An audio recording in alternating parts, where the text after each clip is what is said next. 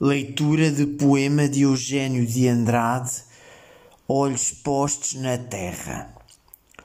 Olhos postos na terra, tu virás no ritmo da própria primavera, e como as flores e os animais, abrirás nas mãos de quem te espera.